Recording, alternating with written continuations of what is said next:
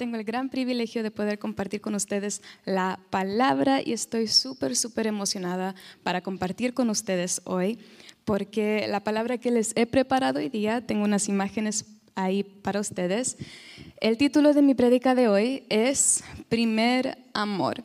Y en el fondo lo que voy a hablar es, les voy a hablar acerca del amor de Dios, que puede sonar como un tema muy básico, muy amor de Dios, Jesús te ama, pero sinceramente es uno de mis temas más favoritos eh, del cual poder hablar. Es uno de los temas más favoritos de los cuales yo he preparado y espero que ustedes puedan seguirme en esto porque es algo importante, no es algo de lo cual nosotros nos deberíamos hacer tan familiar y tan acostumbrado que perdemos el valor de lo que es saber cuánto Dios te ama. Eh, pero como les dije, este es un tema sumamente importante en la Biblia. Podemos ver, de hecho, como les dije, el título de hoy día es Primer Amor y le puse este título porque ahora en un momento vamos a leer un versículo y la razón que yo creo que hablar del amor de Dios es importante es porque si no entiendes claramente cuánto Dios te ama, afecta cómo ves a Dios, cómo te comportas, cómo lees la palabra, afecta toda tu vida como cristiana. Así que yo creo que es algo sumamente importante que podamos hablar hoy día. Aquí puse como la segunda imagen, puse, es crucial saber cuánto te ama Dios. Y lo podemos ver en Efesios, donde el apóstol Pablo nos escribe y nos urge a comprender y entender cuánto Dios nos ama. Aquí dice, no sé si lo alcanzan a leer, si no después lo buscan, en Efesios 3 del 18 al 19, este versículo es de la nueva traducción viviente, Efesios 3, 18 al 19, el apóstol Pablo nos dice, Espero que puedan comprender, como corresponde a todo el pueblo de Dios, cuán ancho, cuán largo, cuán alto y cuán profundo es su amor. Es mi deseo que experimenten el amor de Cristo, aun cuando es demasiado grande para comprenderlo todo. Entonces serán completos con toda la plenitud de la vida y el poder que proviene de Dios. ¿Cuántos dicen amén? Amén. Así que claramente aquí el apóstol Pablo nos está urgiendo de conocer cuánto Dios nos ama. Así que podemos ver que es importante. Y creo que aquí todos o nos han dicho o hemos dicho, Jesús te ama, ¿cierto? Levanta la mano si lo han dicho. Esperaría que todos por lo menos lo han oído. Pero no podemos hacernos tan familiar con oírlo que lo tomamos así como que, ah, sí, Jesús te ama o Jesús me ama es algo importante, es uno de los hechos, de las verdades más poderosas que podemos encontrar en la palabra de Dios, porque todo vuelve a este principio, todo lo que tenemos de Dios, todo lo que Cristo hizo por nosotros es basado en el hecho que Él te ama. ¿Cuántos dicen amén? Amén. No podemos olvidar, aquí viene la segunda, no podemos olvidar o familiarizarnos demasiado con su amor por nosotros lo podemos también poder seguir viendo en Juan, o perdón, en Apocalipsis, el apóstol Juan nos escribe, pero tengo contra ti que has dejado tu primer amor. Así que claramente, si el apóstol Juan escribió esto, es porque es posible olvidar. Y yo he oído este versículo a veces predicado cuando la gente dice, has olvidado tu primer amor. A veces yo le he oído como cuando dicen, Olvidaste el primer encuentro que tuviste con Jesús, olvidaste de ese momento donde Él te, Él te encontró y cambió tu vida, olvidaste eso. Pero yo creo que es un poquito más que eso. Yo creo que cuando aquí se refiere has olvidado el primer amor, está simplemente refiriéndose que has olvidado que el que te amó primero fue Dios. El primer amor es el amor de Dios. De hecho, en primera de Juan 4:10, ahí lo puede leer con más calma. Hemos oído este versículo que dice, no, eh, dice que no es que nosotros hayamos amado a Dios, sino que Él nos amó, hemos oído, Él nos amó primero. Así que el primer amor no es del primer encuentro que tuviste, el primer amor es simplemente que Dios te amó primero, antes que hasta pudiste haber tomado la decisión. Dios ya te amó. ¿Cuántos dicen amén? Amén. Así que no me quiero adelantar porque tengo aquí varias cositas que les quiero decir, Pero todo lo que hacemos, toda nuestra vida como cristianos, todas nuestras acciones como buenos cristianos, tiene que volver a este principio. De hecho, podemos ver en el versículo que les leí de Apocalipsis que esta iglesia había cometido el error de empezar a hacer cosas para Dios porque ellos amaban a Dios. Decían, ah, sí, vamos a alabar, vamos a hacer esto porque nosotros amamos a Dios. Y olvidaron que lo hacen no por eso, tienen que hacerlo porque Dios los amó primero. No quiero sonar repetitiva ni redundant, pero es tan importante que recordemos que no se trata del amor que tú tienes para Dios, se trata del amor que Dios tuvo primeramente por ti. ¿Cuántos dicen amén? Amén. Así que los quiero llevar en un pequeño journey, en un pequeño camino, viaje, viaje y para eso tenemos que volver al jardín, al jardín del Edén. Creo que todos hemos oído la historia en Génesis. Aquí dice, volvamos al jardín. Dios creó la humanidad, comunión entre Dios y el hombre, hubo una separación. Y sabemos en el principio, en Génesis, en el principio Dios creó los cielos y la tierra, el mar, los animales, al hombre y la mujer. Sabemos eso. Luego sabemos que el hombre y la mujer se equivocaron y comieron la fruta y bueno, lo demás es historia. Pero quiero hasta recalcarles algo interesante aquí porque antes que comieron la fruta, ellos tenían una conexión, una comunión especial con Dios. De hecho, se dice ahí en Génesis, lo puede leer con calma, que cuando ellos comieron la fruta, Dios estaba caminando por el jardín buscándolos. O sea, imagínense ser las únicas dos personas en el universo y que Dios nomás andaba ahí caminando con ellos entre ellos. O sea, era algo sumamente especial y único. Pero cuando ellos comieron de la fruta, hubo una separación. Algo fue quebrado. Pero como sabemos, ahí no termina todo. Sigamos adelante, porque esto se tardó años, generaciones en recuperar. Y les quiero hablar mucho más en detalle del camino a la cruz. Aquí brevemente es como como si fuera algo tan simple ponerlo en cuatro frases, porque hablamos de la cruz y sabemos Jesús murió, resucitó por mis pecados, pero no fue solo ese el momento clave. Hubieron varios momentos que llevaron a el gran momento de la cruz, que quiero entrar un poquito más en detalle solo para eh, pintarles bien claramente y explicarles lo más que puedo cuánto Dios los ama. Primeramente, la cena del Señor. ¿Sabemos lo que es la cena del Señor? ¿Sí? Las manos arriba, los que saben lo que es la cena del Señor. Veo tres manos, está bien, súper bien. Bueno, la cena del Señor, no quiero pasar mucho tiempo hablando de la cena del Señor, ya que es algo que hacemos cada mes, lo hemos hablado mucho en la iglesia, lo hemos enseñado en discipulados, pero se los quiero dar como punto de referencia, que sepan que lo primero, lo primero, antes de que Jesús sufrió mucha aflicción y dolor, tuvo la cena la Santa Cena, la Cena del Señor. Fue lo primero, lo primero, lo primero. Pero sigamos. La segunda parte, aquí le puse simple Getsemani, pero la segunda, que es la que viene en dos imágenes más, es donde Jesús oró en Getsemani. Jesús subió al monte de olivos y tuvo un tiempo donde él oró al Padre, a Dios. No sé si ustedes han leído ahí, lo pueden leer con calma. Yo nomás les voy a explicar un poquito brevemente. Pero aquí la palabra nos dice, si lee esta parte en la Biblia, que Jesús estaba bajo tanta aflicción, tanto estrés, tanto agonía que empezó a sudar sangre. Pero creo que a veces cuando pensamos Jesús sudando, pensamos, ok, sudo aquí, sudo aquí, donde nosotros sudamos cuando hacemos ejercicio, cuando hacemos ejercicio, no voy a mirar a nadie.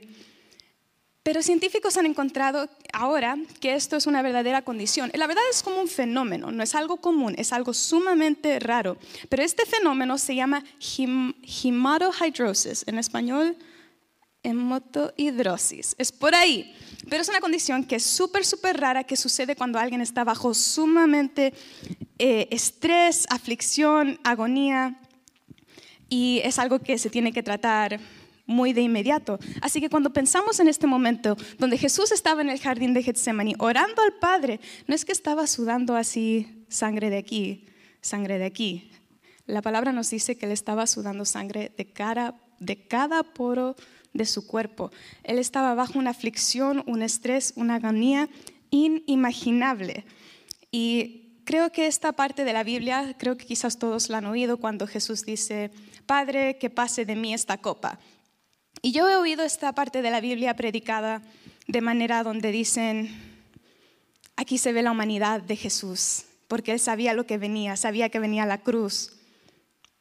Pero les quiero someter porque aquí sabemos que Él quería hacer la voluntad de Dios y Él sabía lo que todavía faltaba. Así que les quiero nomás someter que cuando Él decía, Padre, que pase de mí esta copa, no era porque Él no quería irse a la cruz, era porque Él estaba tratando de llegar a la cruz. Él en ese momento en el jardín se estaba muriendo, estaba sudando sangre de cada parte de su cuerpo, pero Él sabía que aún no había terminado lo que Él vino a la tierra para hacer. Él todavía, todavía recibido latigazos en su cuerpo por nuestra sanidad. Todavía no había morido y resucitado en la cruz por nosotros. Todavía no había terminado el proceso. Y ahí vinieron los ángeles, lo ayudaron, lo restauraron, lo sanaron y pudo seguir. Luego viene la parte donde Jesús fue azotado. Y azotado en inglés es whipping, fue golpeado, fue recibió latigazos y creo que quizás si han visto la película La Pasión de Cristo saben que fue golpeado brutalmente de una manera sumamente extrema. Pero aún en las películas y la imagen que tenemos en nuestra mente, creo que no es exactamente accurate, exactamente lo que sucedió verdaderamente. Y esto sucedió porque como fue profetizado mucho antes en Isaías y en otras partes de la Biblia, que él iba a recibir eh, llagas por nuestra sanidad. Así que les quiero contar un poquito más en detalle. Discúlpenme si suena un poquito fuerte en los detalles que les quiero dar, pero quiero pintarles la imagen de cuánto Dios te ama. Aquí voy a leer un poquito más para asegurarme que les doy esta información adecuadamente. Y Jesús fue azotado por soldados romanos.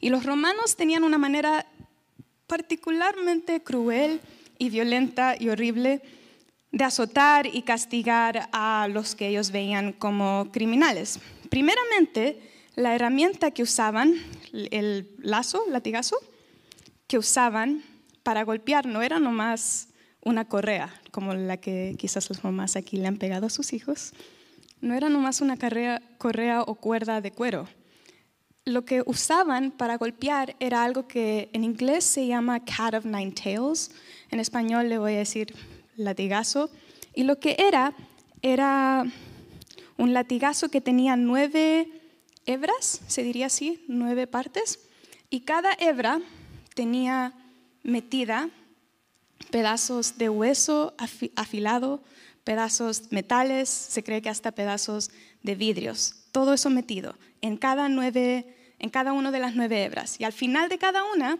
había un pedazo pesado de plomo. Eso era lo que usaban para golpear, no era nomás una cuerda cualquiera.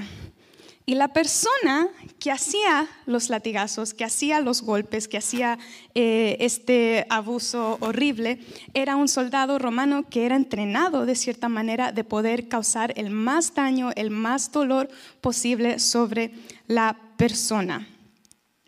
Así que Jesús fue desnudado en frente de mucha gente, puesto por encima de un poste así, porque lo que era también común es que se ponían por encima para que el soldado romano pueda usar la gravedad para causar el más daño posible, así tirado por encima, desnudado, amarrado a ese poste. Y el soldado romano que lo golpeaba, según la ley romana, lo que era costumbre para ellos, es que podían pegarle hasta 40 veces, pero la Biblia nos dice que Jesús fue 40 menos 1, 39, y eso no era no común, porque cuando les pegaban 40 veces a la gente, casi siempre se morían. Y el punto de esto no era matarlo, era causar el más daño posible. Así que le dieron 39 golpes el soldado romano a Jesús así por encima de un poste desnudado, avergonzado enfrente de no sé cuánta gente. Le golpeaban de tal manera que después arrastraban y le arrastraban la piel, de tal manera que le dejaban la piel colgando. La palabra nos dice que fue quebrado, fue fue completamente destrozado que hasta el punto que quedó irreconocible a la gente que estaba ahí. Y todo eso, todo ese castigo, todo ese dolor, lo pasó para que tú y yo podamos ser sanos, para que podamos vivir una vida en sanidad y completa. Este fue el precio que él pagó. No fue nomás unos golpes con una correa. Jesús fue completamente golpeado, brutalizado de una manera inimaginable. Y hizo todo esto, recibió esas llagas por nuestra sanidad, recibió estos golpes que casi lo dejaron hasta el punto de la muerte. Todo eso lo hizo porque Él te amó a ti primero. Es la única razón por la cual Él pasó por este proceso. Pero esto no fue suficiente, aún no fue ya es mucho. Imagínense todo ese dolor y toda esa aflicción que pasó Jesús en este momento, casi muriéndose, porque como sabemos es que después vino la cruz, vino la crucifixión. De hecho, él completamente herido, destrozado, lo hicieron cargar la cruz, la misma cruz a la cual después lo clavaron. Y ahí después lo llevan, lo clavaron, como sabemos, lo clavaron a través de los pies, los tobillos, las muñecas, científicamente, los estudios que se han hecho es que la manera que era clavado y la posición que quedaba colgando casi no podía respirar, así que se morían de asfixión. Jesús fue crucificado, golpeado, quebrado, porque Él te amó tanto a ti. Pero sabemos que ahí no terminó. Sabemos que la cruz no fue así de que murió y ya. Sabemos que no estamos esperando que Él resucite. Estuvo muerto unos días, estuvo muerto, pero sabemos que luego en el tercer día fue la resurrección. ¿Cuántos dicen amén? Amén. En el tercer día Él salió de la tumba declarando la victoria sobre la muerte para cada uno de nosotros, porque Él te amó tanto que estaba dispuesto a darlo todo hasta la muerte. Y la Biblia nos dice también que nos mandó su Espíritu Santo, lo hemos hablado mucho.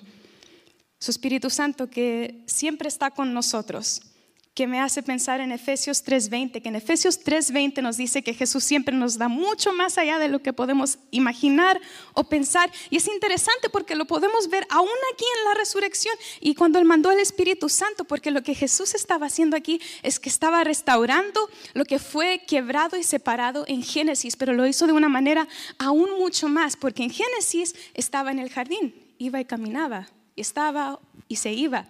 Pero cuando Jesús, cuando Dios te mandó su Espíritu Santo, su Espíritu Santo está contigo siempre. O sea, no fue nomás de que está a veces y después se va. Lo restauró de una manera aún mucho más para que, él nunca, para que nunca estés solo y siempre lo tengas a Él contigo. ¿Cuántos dicen amén? Amén. Y todo esto, como les dije, todo este proceso, lo pasó porque Él te amó primero. Aún mandando su Espíritu Santo, restauró y, y causó una unión mucho mejor, una unión eterna contigo, porque Él te ama a ti, a cada uno que estamos aquí, a cada uno de nosotros, sea que lo hayas recibido, Dios te ama. Porque de acuerdo a 1 de Juan 4:8, Primera de Juan 4:8 nos dice, el que no ama no ha conocido a Dios porque Dios es amor. No es simplemente de que Él tiene amor para ti. Él es amor. Es parte de quien es. No puedes tener a Dios sin amor. Y ese amor que Él tiene para ti es lo que causó que Él pase por todos esos procesos que le acabo de mencionar para tener esa unión eterna contigo. Él estuvo dispuesto a dar todo y lo dio todo. Dio a su Hijo, dio a Jesús. Y a mí me encanta hablar del amor de Dios porque la verdad es lo que a mí me cambió. Yo se lo he hablado a ustedes y a los jóvenes en muchas ocasiones, porque yo sé que es algo simple. Yo sé que si digo, vamos a hablar del amor de Dios, puede parecer así como que clase de niños, pero es una verdad tan poderosa que a mí me cambió. Contarles un poquito de mí, que ya les he contado. Yo soy hija de pastores, nieta de pastores, bisnieta de pastores, mitad de mi familia hace iglesia, sea como pastores, líderes de alabanza. Toda mi vida crecí en la iglesia. Yo siempre digo que si hubiese nacido un domingo, hubiese nacido en la iglesia, porque mis papás no faltaban. Así que yo toda mi vida creí en Dios. Yo creía que Él era real, que Él era poderoso, que era soberano. Yo nunca dudé de eso. Pero creo que en mi inocencia y en mi ignorancia yo veía a muchos cercanos a mí, muy cercanos a Dios, y yo no me veía así. Y yo sentía como que algo estaba mal conmigo. De cierta manera me categoricé como la oveja negra espiritual de la familia. No me lo dijo nadie en mi familia, no vayan a mirar mal a mi familia, pero era nomás como yo me veía. Y así que yo decidí, bueno, está bien, Dios existe, es real, lo sé, me ama, yo lo amo pero decidí tomar mi vida en mis manos. Decidí decidir mis cosas por mí y planear mi propio futuro. Me iba bien en la escuela, así que dije, bueno, si me va bien en la escuela, eso es lo que haré. Mi plan, desde como los ocho años, mi plan era que me vaya bien en la escuela, ir a una buena universidad, conseguir un buen trabajo y ser rica. Tenía mis prioridades, claramente. Ese era mi plan. Y la verdad que a través de la elementaria, de la middle school, de la high school, me fue bien. Me iba bien en mis estudios, por favor, escúchenme con paciencia. No quiero sonar sobrada y no quiero sonar arrogante, pero me fue bien. Yo a donde estaba tan enfocada en llegar a esta meta que yo pensé que me haría feliz, hice de todo. En la middle school hice básquetbol, voleibol, ya sé que soy chiquita, pero lo hice hice arte, hice teatro, ganaba, no, era nomás así de participar. En la high school, mi high school no tenía deportes, pero tenían carreras. Yo era la mejor de mi carrera, yo era la líder de mi carrera. Yo viajé hasta Washington para hablar con gente del gobierno sobre la importancia de la educación. Yo hice todo esto, hice cada actividad que la escuela me daba, porque de cierta manera yo estaba buscando una validación. Yo estaba buscando algo que me pueda dar una felicidad, algo que yo sentiría que me daría todo lo que yo había buscado en mi vida. Y no importaba lo que yo hacía, no importaba las notas que sacaba, no importaba los premios que me ganaba, nada lo solucionó. Como les dije, puede ser que sonaba bien por fuera, me iba bien en la escuela, le caía bien a mis maestros, hasta cuando llegó tiempo de graduar de la high school, me aceptaron en mayoría de las universidades de Texas, becada en las mejores de Texas.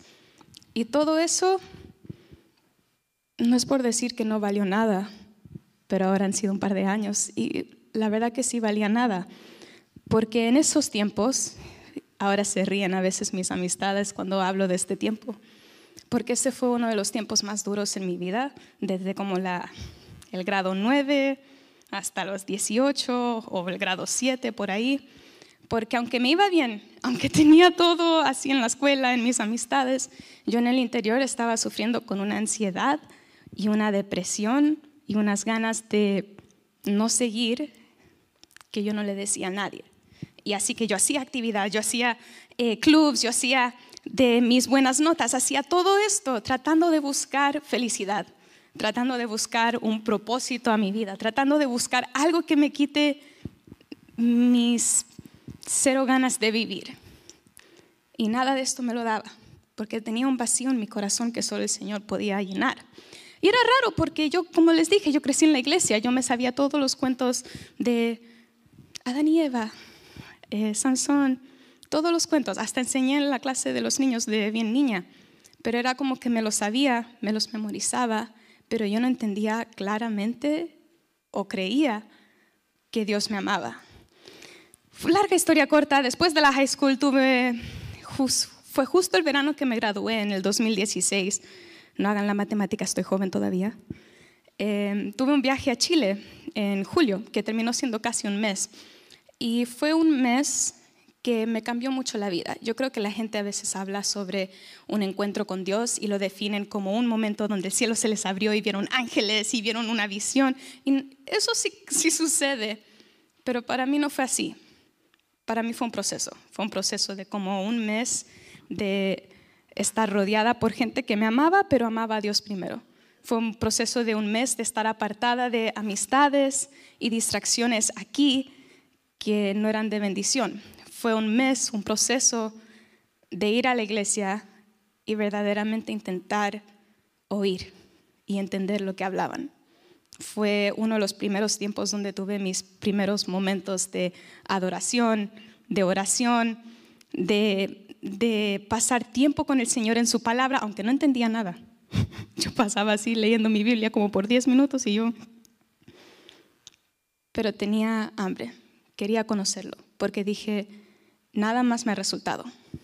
He intentado de todo y lo había intentado de todo sin entrar en mucho más detalle, pero nada de eso me resultó. Y en ese mes, ese proceso, que en el fondo fue un proceso de conocer más a Dios, conocerlo yo, no como conocerlo a través de lo que me decían mis papás o los pastores o quien sea, fue un proceso donde yo lo conocí y yo empecé a conocer el amor de Dios. Y fue, como les dije, fue un proceso de como un mes y no les puedo decir cómo ni cuándo, pero fue como que un día desperté y supe, Dios me ama. No soy nomás hija de los pastores en la iglesia que le va bien en la escuela y va a ir a la universidad. Fue como que al fin lo creí y lo recibí en mi corazón de que Dios me amó a mí. No es que murió nomás por todos y que justo estaba en el monto, pero en la cruz Él también me vio a mí. Y eso a mí me cambió la vida. Y por eso yo les digo, no sigas todavía. Por eso yo les digo que es lo más importante saber cuánto Dios te ama. Porque si no, vas a cometer el mismo error que se mencionó en Apocalipsis al principio, donde hacían cosas porque ellos amaban a Dios, en vez de acordarse que primeramente Dios los amó. Y que empiezas a hacer las cosas tratando quizás de sacar algo de Dios o ser buen cristianito o sentirte bien de ti mismo, pero de cierta manera terminas con una amargura, un resentimiento, un enojo, porque sientes, tengo que ir a la iglesia, tengo que ofrendar. Se siente como una obligación, como que algo que tienes que cumplir. Eso es lo que sucede cuando lo miras de la perspectiva de que, ah, yo amo a Dios. Lo importante es ver cuánto Dios te amó a ti primero y lo demás viene como un efecto, como causa-efecto. De hecho, quiero decir algo, por favor, no me malinterpreten, lo digo con mucho, mucho, mucho cuidado, porque yo sí creo que el discipulado es importante, es algo sumamente importante, por favor, no me entiendan mal. El discipulado es importante. Pero si miramos la cruz, Jesús no tuvo que morir para ser discípulos. Ya los tuvo antes de la cruz y Judas fue uno. Él murió para que podamos ser hijos y hijas, que podamos saber que le pertenecemos, que podamos saber y entender cuánto Él nos ama. Ahora sí, sí hay cosas, por favor, sí hay cosas en la Biblia que Dios nos dice que hagamos. Hace esto, hace esto otro. Y hay cosas que también dice, no hagas esto, no hagas esto otro. Y debemos obedecer, por favor, de nuevo, no me malinterpreten, debemos obedecer, pero no por miedo y no por, como les dije, para ser buen cristianito. Es como, aquí veo a muchos padres o veo hermanos. Si un padre le dice al hijo, duérmete temprano, come sano, haz ejercicio. Si los hermanos mayores aquí le dicen al hermano, no metas el dedo en el enchufe, no lo dice porque quiere hacerle la vida difícil Aquí a mí no me gusta hacer ejercicio, pero cuando mi papá me dice hay que hacer, yo sé que no lo hace porque me quiere hacer la vida difícil, es porque es por mi bien. Y la Biblia, Dios nos la dio con instrucciones y cosas de no hacer, no para hacerte la vida difícil, no para hacerte más cosas que tengas que hacer check para ser buen cristiano, te lo dio para tu beneficio. Te dio estas instrucciones para tu bendición, para tu seguridad, porque Él te ama a ti. ¿Por qué te diría que hagas cosas que te dañarían si Él te ama? Por eso les digo, el saber y creer que Dios me ama y no me dejará es lo que a mí me hace querer ir a la iglesia, es lo que me hace querer orar, es lo que me hace querer leer la palabra, lo que me hace querer dar mi diezmo, querer dar mi ofrenda, querer pasar tiempo con la gente de Dios. Eso es lo que me hace querer hacer esto. Porque no es de cumplir, no es de ser buen cristianito, es que Dios te amó y las cosas que Él te dice no es para causarte daño o estresarte, es por ti, es por tu bien, es por tu bendición, Él te ama. Y por eso yo creo, escúchenme con mucho amor, y por eso creo sinceramente, con todo en mí, que cuando yo escucho gente a veces decir, no, no puedo ir a la iglesia porque tuve un evento o trabajé tarde o es que estoy cansado, voy a la próxima. O no, es que leer la Biblia no la entiendo. O no, es que orar es, es aburrido. O no, es que todavía no me pagan o tengo que pagar la casa y tengo que pagar esto. Así que a la próxima doy mi diezmo. O a la próxima, cuando pueda, doy mi ofrenda. O ahí cuando tenga tiempo, iré. Yo sinceramente creo que cuando gente dice eso es simplemente porque aún no entienden completamente cuánto Dios los ama. Porque si supieras cuánto Él te ama, si supieras cuánto, cuánto Él te ama y cuánto Él dio por tu vida, por tenerte, ¿cómo no quisieras pasar tiempo hablándole en oración? ¿Cómo no quisieras conocerlo más en su palabra? Si sabes que Él te ama, ¿cómo no darías de tus diezmos y ofrendas? Porque si Él te ama y su palabra dice que Él va a cuidar que nunca te falte, ¿cómo no? Dios te ama. Y si Él te ama, ¿acaso no haría todo para que estés segura, para que tengas todo lo que necesitas, para que tengas una buena vida? Si supieras cuánto Él te ama, cuánto Él dio por ti, ¿cómo no quisieras decirles a otros sobre Él? ¿Cómo no quisieras decirles a tus primos, a tus tíos, a todos que Dios los ama? Por eso les digo, es tan importante saber y entender y creer que Dios te ama, porque si no, todo lo que he dicho, ir a la iglesia, diezmar, ofrendar, leer la Biblia, orar, todo lo que suena como buen cristiano, todo eso se va a convertir en una obligación, una responsabilidad que vas a llegar quizás hasta odiar. Y eso no es el punto. Es porque Dios te ama. ¿Cuántos dicen amén? No lo estamos haciendo para recibir más del amor de Dios. No lo estamos haciendo para caerle mejor a Dios y que te dé más para la casa que quieres, te dé más para el auto que quieres. No estamos haciendo todo eso por eso. No se trata de eso. Se trata simplemente de saber, Dios te ama. El primer amor es el cual Él tuvo por ti. Y Él dio todo para tenerte y para demostrártelo dio a su Hijo Jesús, que murió y resucitó para que tengas vida eterna y una unión eterna con Él.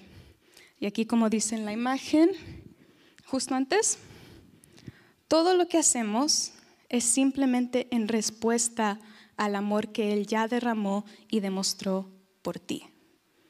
No es para sacar más cosas de Él, es una respuesta, es, e, e, es, una acción natural que tiene que venir, venir del interior cuando sabes que Él te ama. Es más, saber que aún si vas algunos días o semanas o años, aquí no les voy a juzgar, sin orar o leer tu Biblia o diezmar, ofrendar, ir a la iglesia, quizás has caído en tu fe, quizás has herido a otros, quizás has hecho cosas que quizás nunca le dirías a, nadie de lo que has hecho. Aún así, Dios no está ahí en el cielo mirándote así como que tratando de avergonzarte y hacerte sentir mal por lo que has hecho. Está en el cielo mirándote con sus brazos abiertos, esperando que recuerdes del amor que Él tiene para ti y vuelvas a sus brazos. Así que te animo, casi que les suplico, conoce el amor de Dios. Busca entenderlo más, créelo, recíbelo. Recuérdate cada día que no importa los errores que hayas cometido, Dios te ama y nunca es muy tarde para volver a Él. Sea que no hayas abierto tu Biblia en un año, ábrela hoy. Sea que no hayas orado más de un minuto, que hoy día sea el día que eso cambia. Dios te ama. Aquí como tengo en la próxima imagen, Dios ya te dio a Jesús. ¿Cuánto más podría Él darte para demostrarte su amor? ¿Cuánto más podría Él hacer si ya lo hizo todo? Así que el primer amor es simplemente que Dios te amó primero. Quiero que digan conmigo, Dios me amó primero.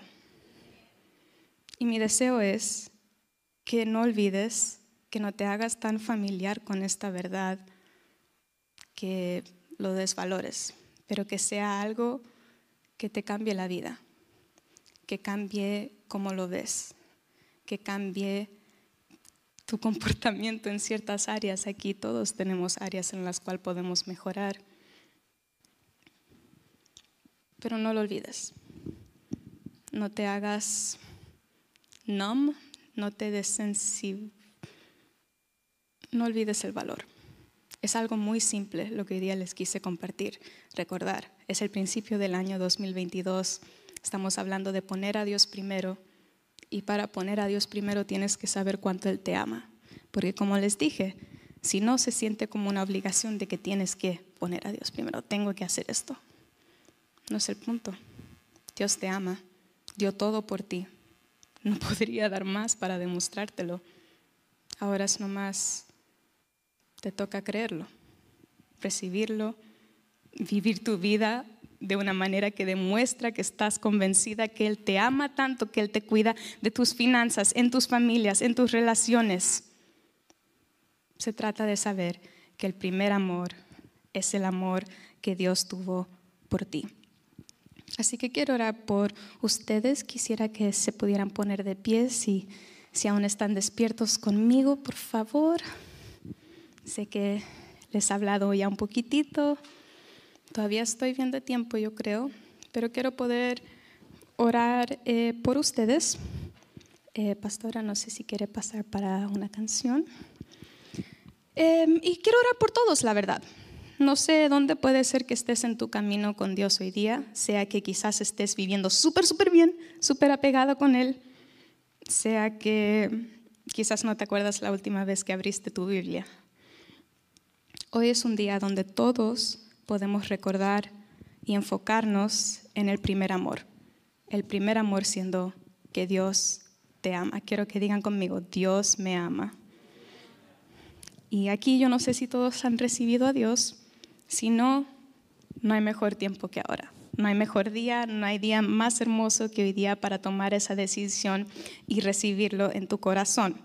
Así que voy a orar, pero quiero que todos repitan conmigo, eh, si quieren porque no quiero que nadie se sienta necesariamente aislado, pero quiero que todos repitan, sea que sea la primera vez que lo ores, sea que quizás has hecho esta oración, pero estás viviendo tu vida en una manera que no, no lo refleja. Quizás necesitas recometerte a Dios. O quizás estás súper bien. Y si es así, qué bueno. Pero aún así quisiera que hagan esta oración conmigo en fe de que uno de tus seres amados, varios de tus seres amados, algún día también harán esta oración y también recibirán al Señor en sus corazones. Así que voy a orar, quisiera que todos cierren sus ojos y repitan conmigo, Padre, gracias por este día. Gracias por este día. Gracias por amarme. Gracias por amarme. Gracias por mandar a Jesús, Gracias por mandar a Jesús, a tu Hijo, a tu Hijo, a morir por mí morir por mí en la cruz. cruz. Te recibo Te recibo en mi corazón, en mi corazón. te reconozco Te reconozco como Señor de mi vida. como Señor de mi vida. Decido hoy Decido hoy vivir vivir el resto de mi vida el resto de mi vida por ti. por ti. Gracias por perdonarme Gracias por perdonarme y por amarme. y por amarme. Yo prometo Yo prometo vivir mi vida vivir mi vida completamente completamente para ti. para ti. En el nombre de Jesús. En el nombre de Jesús. Amén. Amén. Amén. Eh, yo no sé si este será el primera, la primera vez que han hecho esta oración. Si es así, por favor cuéntenos, sea a mí o a los pastores después del servicio. Eh, nos encantaría poder celebrar este día contigo. Pero antes de...